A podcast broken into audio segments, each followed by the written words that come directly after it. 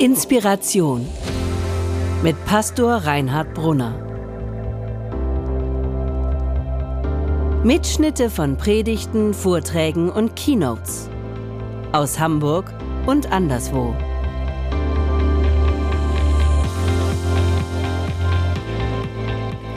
Unser Thema heißt ja heute ähm, Elia und der Gott des Feuers. Und ich möchte euch von diesem Mann erzählen, der Feuer hatte der gebrannt hat für eine Sache, der gesprüht hat vor Leben. Es ist die Geschichte des Propheten Elia. Elia hatte Feuer, weil er den Gott des Feuers kannte. Ich weiß nicht, ob heute äh, ein paar Leute da sind mit muslimischem Background. Herzlich willkommen auch an euch. In der muslimischen Tradition heißt dieser Mann Elia. Aber in der biblischen Tradition heißt er Elia. Und Elia bedeutet in beiden Traditionen, Gott ist mein Gott. Gott ist mein Gott. Man könnte vielleicht auch übersetzen, ich habe Gott kennengelernt, sodass er mein Gott geworden ist. Das ist schön, wenn jemand das von sich sagen kann. Gott ist mein Gott. Und ich glaube, der Grund, warum Elia Feuer hatte, ist genau dieses, dass er Gott kennengelernt hat den Gott, der das Leben ist und der Feuer hat und der uns Feuer geben kann und unser Leben neu zum Brennen bekommen kann. Elia war ein Prophet, ein Prophet Gottes. Prophet, das heißt, er hatte die Aufgabe, Menschen an Gott zu erinnern. Erinnert euch an Gott. Vergesst nicht, dass ihr von Gott herkommt. Vergesst nicht, dass es einen Gott gibt, der euch liebt. Ein Gott, der den Namen Gott wirklich verdient hat. Ein Gott, der unserem Leben Energie geben kann. Elia lebte, wie wir auch, in einer Zeit des religiösen Pluralismus. Also der Idee, dass es eine Vielzahl von Göttern gibt, eine Vielzahl von Urgründen des Lebens, eine Vielzahl von Lebenssinnen. Ein großes Angebot dessen, was mich tragen soll und mich glücklich machen soll. Eine ganze Palette von Göttern und Ideen und Religionen. Dass jeder so sich seine Religion aussuchen kann. Gott wie, oder Gott und Religion wie eine Ware, die ich mir wählen muss. Die bekanntesten Götter damals waren die Göttin Asherah und die ähm, Baalsgötter. Elia, der Prophet Gottes, stellt das Konzept des religiösen Pluralismus in Frage. Er sagt, das ist doch Wahnsinn. Das ist doch Wahnsinn. Es gibt nur einen Gott. Es gibt nur einen Gott, einen, der den, den Namen Gott wirklich verdient hat. Und ich lese jetzt mal eine, einen Satz aus dem ersten Königebuch, Kapitel 18, wo diese Geschichte steht. Ähm, Elia, Elia sprach zur Volksmenge und rief, wie lange schwankt ihr noch hin und her? Entweder der Herr ist Gott dann folgt ihm. Oder die Baale sind Gott, dann folgt ihnen. Das ist die Message von Elia. Entweder es gibt einen Gott, dann folgt ihm. Oder es gibt diese vielen selbstgestrickten, ich habe so meinen eigenen Gottgötter, dann folgt ihnen. Aber mischt nicht beides immer alles durcheinander. Das funktioniert nicht. Das ist Elias Anliegen damals gewesen. Und wenn ich es recht begreife, ist das übrigens auch das Anliegen von Mohammed gewesen, damals im religiösen Durcheinander des 6. und 7. Jahrhunderts. Da haben sie sich über Religion gestritten und die Köpfe eingeschlagen und diskutiert. Und Mohammed sagte, das ist doch Wahnsinn. Es gibt nur einen Gott. Es gibt nur einen Gott. La ilaha illallah. Es gibt nur einen Gott. Das war arabisch. Es gibt nur einen Gott. Angeber, ne? Ich war zwei Wochen in, in, in Kairo und kann schon hier das halbe muslimische Glaubensbekenntnis. La ilaha illallah. Es gibt nur einen Gott. Ist, ihr seid doch, ihr tickt doch nicht ganz richtig, sagen die. Und Elia sagt es genau das Gleiche und hat im Grunde recht. Interessant ist, dass auch moderne Propheten etwas Ähnliches sagen. Zum Beispiel der früher österreichische, jetzt US-amerikanische Religionsphilosoph Peter L. Berger, der nun wirklich nicht irgendwie in die christliche Ecke gesteckt werden will, ähm, stellt das Konzept des religiösen Pluralismus auch in Frage und stellt die Frage, wenn Religion, wenn Lebenssinn das ist, was mich unbedingt tragen soll. Das, was mich, wenn Religion das ist, was mich tragen soll, mein Fundament, den, der Urgrund meines Lebens, dann kann das doch gar nicht davon abhängen, dass ich es wähle. Das ist doch ein Widerspruch in sich. Diese Frage stellt er. Das Absolute, was mich tragen soll, dann, wenn alles andere vielleicht wegbricht, das kann doch nicht von meiner subjektiven Wahl abhängen. Was, wenn ich mich falsch entscheide? Soll dann dieses Gute, Große, Ewige nicht mehr gelten? Nur weil ich gerade irgendwie schlecht drauf bin und einen schlechten Tag habe? Das ist doch ein Widerspruch in sich. Was sagt das denn, was würde das denn über die Kraft eines solchen Lebenssinnes aussagen?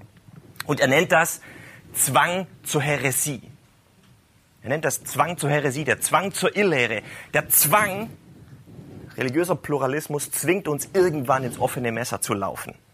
Es ist interessant, dass diese Propheten uns darauf hinweisen. Elia stellt die Frage nach Gott. Und er stellt die Frage nach dem Gott, der den Namen Gott wirklich verdient hat. Und er stellt die Frage nach der Wahrheit. Das ist ziemlich mutig. Damals und heute auch weil wir instinktiv spüren in unserer globalisierten, sich globalisierenden Welt, dass wir eng aufeinander rücken.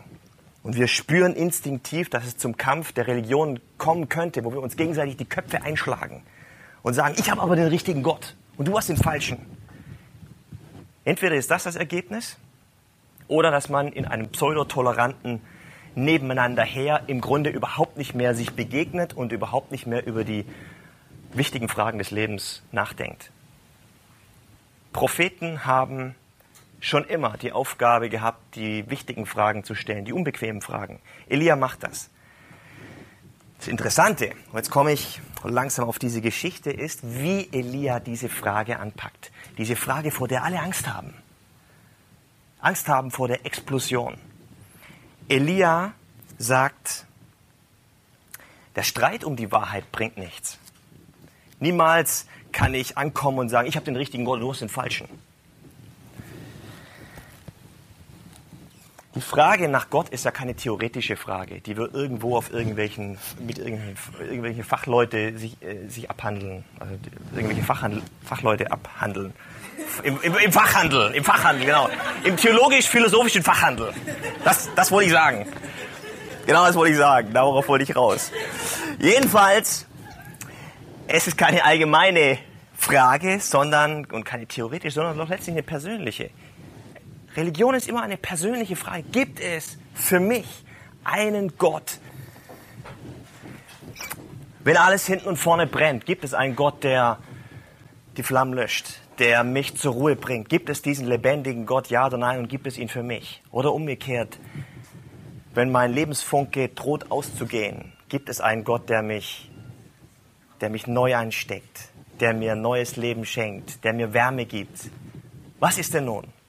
Elia sagt, es ist doch eigentlich einfach. Wenn es diesen Gott wirklich gibt, dann wird er sich zeigen, er wird sich erweisen, er wird sich uns offenbaren.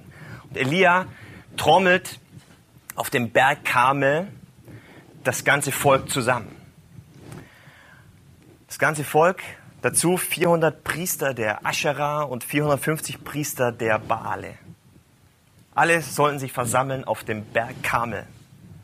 Und als sich alle Leute versammelt hatten, spricht Elia zu ihnen und sagt ihnen, lass uns nicht streiten über Religion. Das bringt nichts und es ist wirklich falsch, sich wegen Religion die Köpfe einzuschlagen. Wir machen die Feuerprobe. Lasst uns die Feuerprobe machen. Elia trat vor die Volksmenge und rief, wie lange schwankt ihr noch hin und her? Entweder der Herr ist Gott, dann folgt ihm.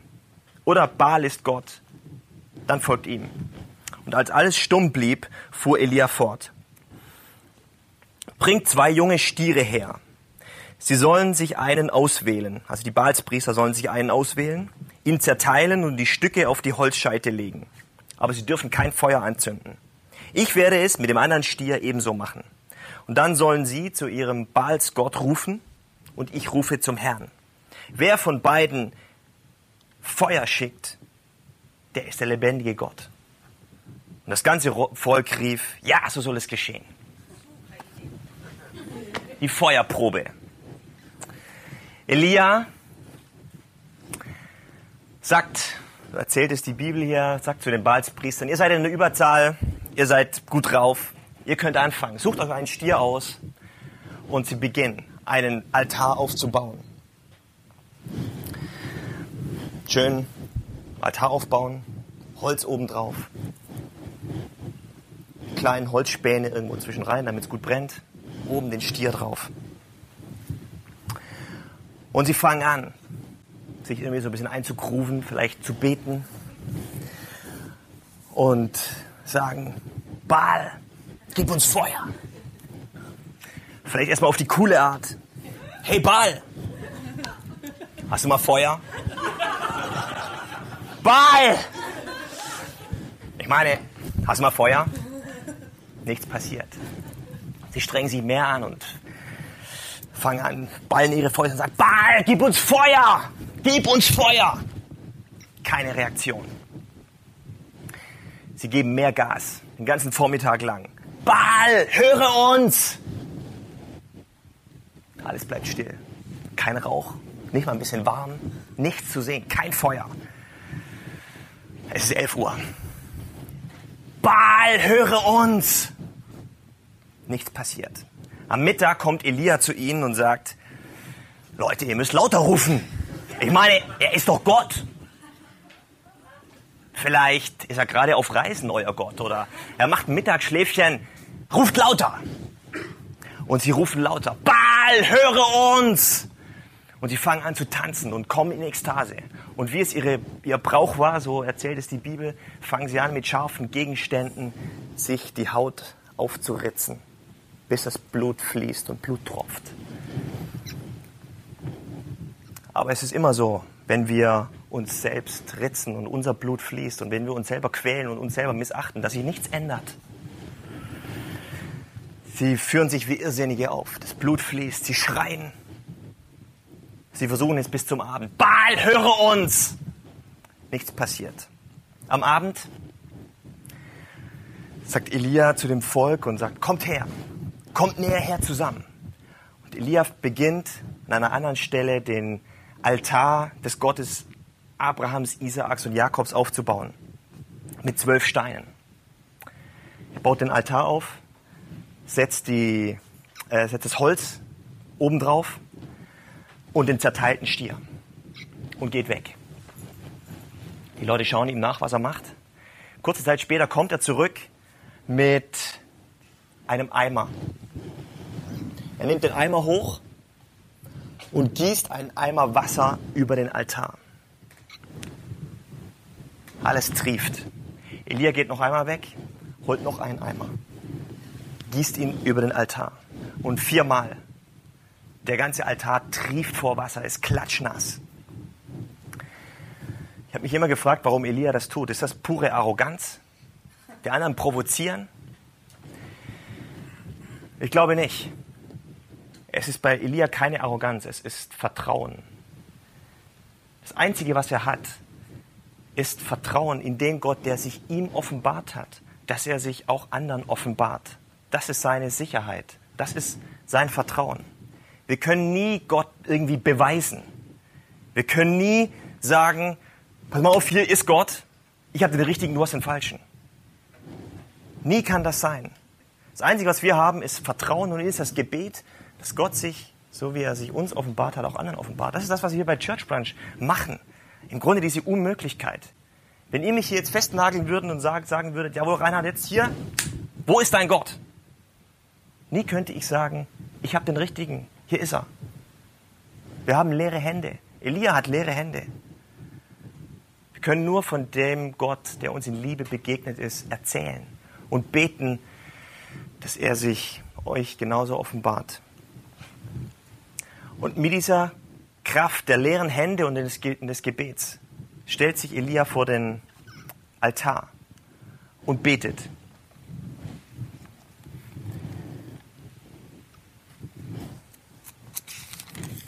Er betet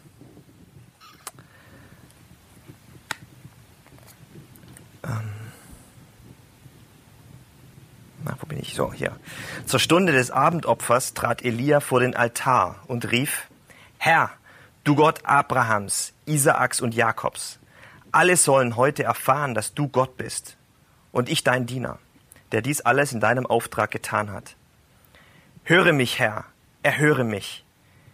Dieses Volk soll erkennen, dass du, Herr, allein Gott bist und dass du sie wieder auf den rechten Weg zurückbringen willst. In diesem Moment fällt Feuer vom Himmel und bringt den Altar zum Brennen. Das, das Holz brennt. Das Opfertier verbrennt. Die Steine glühen. Das Wasser verdampft. Die Erde um den Altar schwelt.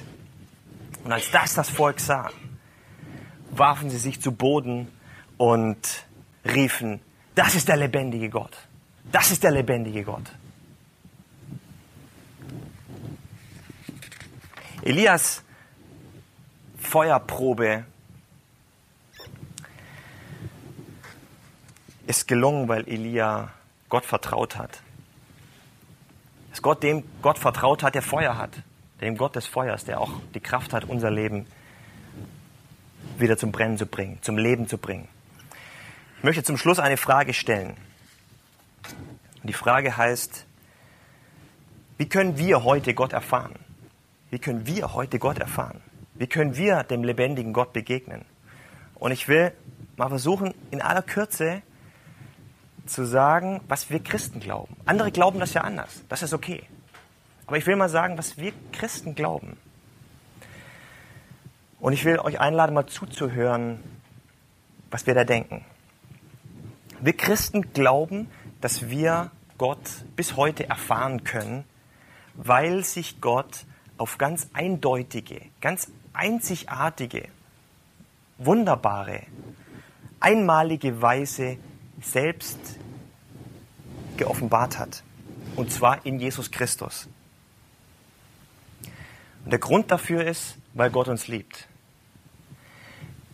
Wir Christen denken, dass Gott uns in Jesus begegnet und dass wir in Jesus Gott begegnen können. Das heißt, wir glauben, dass Jesus nicht ist wie ein Prophet, der Gutes über Gott gesagt hat. Oder der so etwas ist wie ein Vorbild eines wahren Gläubigen. Sondern vielmehr, dass Gott sich in Jesus selbst geoffenbart hat und dass in Jesus Gott deshalb für uns greifbar wird, dass wir in Jesus Gott begegnen können. Jesus ist die Stelle, wo wir Gott begegnen können. Jesus ist der Ort, wo wir bis heute anfangen können zu glauben.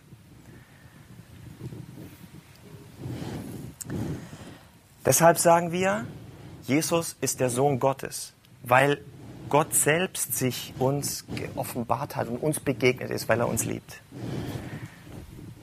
Das ist ein spannender Punkt. Ich habe da vor 14 Tagen in meinem Urlaub in Kairo mit vier muslimischen Kunststudenten eine halbe Nacht diskutiert, wie, wie wir das meinen.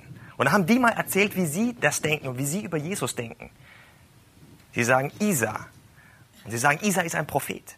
Und sie haben erzählt, wie sie das denken. Und dann habe ich erzählt, wie ich das denke wie wir Christen das denken. Und da haben wir zusammen gesprochen. Und ich habe ihnen erklärt, dass wir über Jesus denken, er ist der Sohn Gottes. Aber nicht, weil wir denken, dass Gott irgendwie mit Maria Sex hatte. Das denken die nämlich. Und es ist für sie ein ganz schrecklicher Gedanke. Und es ist berechtigt, weil es auch für uns ein ganz falscher Gedanke ist. Wir denken, das denken wir nicht, sondern wir denken, dass Jesus, dass Gott sich in Jesus geoffenbart hat dass Jesus nicht nur ein Prophet ist, der kluge Sachen sagt, sondern Gott selbst da drin ist. Das denken wir. Und weil wir das irgendwie ausdrücken wollen, sagen wir, er ist der Sohn Gottes. Irgendwann haben sie es verstanden und haben plötzlich begriffen, was wir da denken. Und dass wir deshalb sagen, wer Jesus nachfolgt, der findet Gott. Deshalb sagt Jesus auch Sachen wie, Dinge wie, ähm, wer mich sieht, der sieht den Vater. Wenn wir auf Jesus sehen, können wir Gott sehen. Und Jesus sagt, wer mir nachfolgt, der wird nicht länger wandeln in der Finsternis, sondern er wird das Licht des Lebens haben. Wer Jesus nachfolgt, wird das Licht des Lebens haben. Gott hat sich geoffenbart in Jesus. Deshalb können wir in Jesus Gott erfahren. Das ist, was wir Christen denken. Vielleicht ist das für dich völlig neu. Vielleicht hast du sowas zum ersten Mal gehört. Du hast eine Menge Fragen. Es ist okay, Fragen zu haben. Es ist okay, Zweifel zu haben. Es ist okay, auf der Suche zu sein. Was Elia sagt, ist, für die, die im Herzen wissen, im Herzen weiß ich doch, dass es diesen lebendigen Gott gibt. Die, für die, die die Sache im Grunde klar ist. Es gibt andere, habe ich gerade gesagt, die sind auf der Suche, das ist okay. Aber wenn du im Herzen weißt, ich weiß um diesen lebendigen Gott, Elia sagt, wie lange hinkt ihr, wie lange schwankt ihr hin und her? Entweder Gott ist Gott, dann folgt ihm nach. Dann macht klare Sachen mit Gott. Dann trifft eine Entscheidung, eine Glaubensentscheidung. Oder ihr, wann, ihr, ihr folgt diesen selbstgestrickten, ich habe so meinen eigenen Gott gehört, dann macht das. Aber nicht beides irgendwie miteinander. Macht klare Sachen mit Gott. Das ist, was Elia sagt. Christ zu sein heißt nicht zu sagen, ich habe den richtigen und die anderen haben den falschen. Das ist Blödsinn. Sondern in der Haltung des Vertrauens und des Gebetes Gott erfahren zu können. Wir sagen, wir können es in Jesus. Und das ist die Einladung an jeden, in Jesus Gott zu erfahren. Das ist, was ich heute sagen wollte. Gott segne euch. Amen. Vielen Dank fürs Zuhören. Wenn du mit Reinhard in Kontakt bleiben willst, folge ihm auf Instagram unter rbpastoring. Weitere Infos auf www.pastoring.de. Gott segne dich.